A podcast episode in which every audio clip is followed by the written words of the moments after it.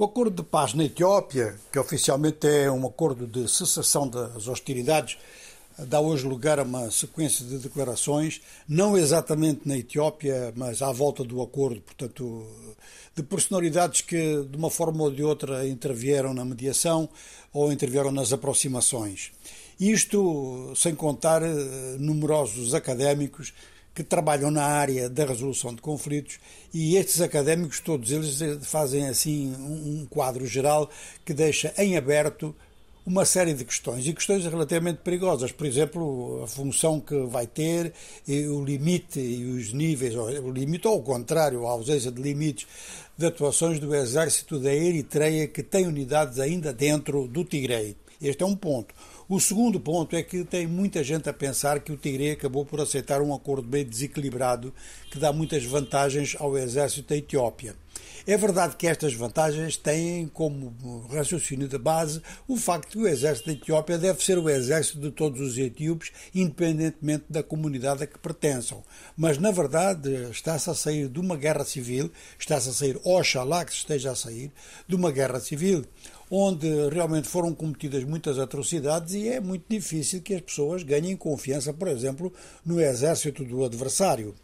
Então, muita coisa vai depender aqui da forma como esse mesmo exército, no caso concreto do Exército Federal da Etiópia, como é que ele se vai conduzir em relação à população já nas próximas horas e nos próximos dias para dar confiança. E as tropas da, da Eritreia, essas deviam se retirar, mesmo sem acordo, já deviam se ter retirado, porque não só são tropas que eh, exercem, portanto, um direito internacionalmente não reconhecido de intervenção, mesmo sendo a pedido do, do governo que esse é reconhecido, mas é claro que pedidos deste tipo de intervenção estrangeira acabam por delegitimar ou tirar a legitimidade, se me permitem, àquele que faz o pedido, porque pedir alguém para vir de fora resolver problemas internos pela via armada nunca é nada que seja popular.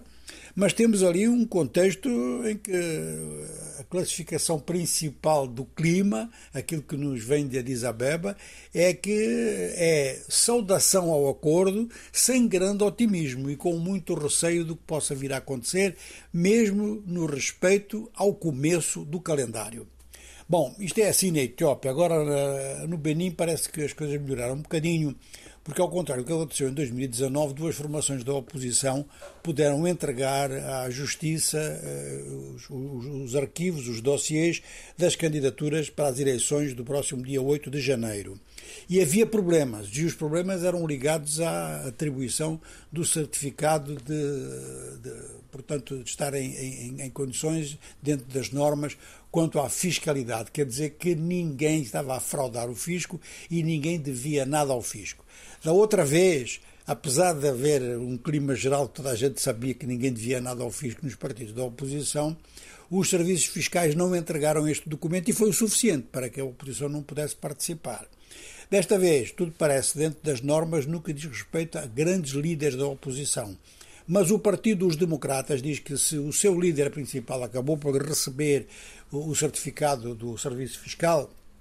ainda há cerca de 200 candidatos que estão à espera deste mesmo documento. Mesmo assim, a Justiça, no condicional, aceitou então esta lista oposicionista e de um outro partido da oposição também. Há um total de oito listas, seis apoiam a maioria presidencial, a atual maioria presidencial, e dois são da oposição, nestas condições, com esta condicionalidade, porque agora o Tribunal vai verificar os dossiês dos candidatos um a um e se houver irregularidades ou algo que falte, então vai notificar os partidos e dará 72 horas para corrigir.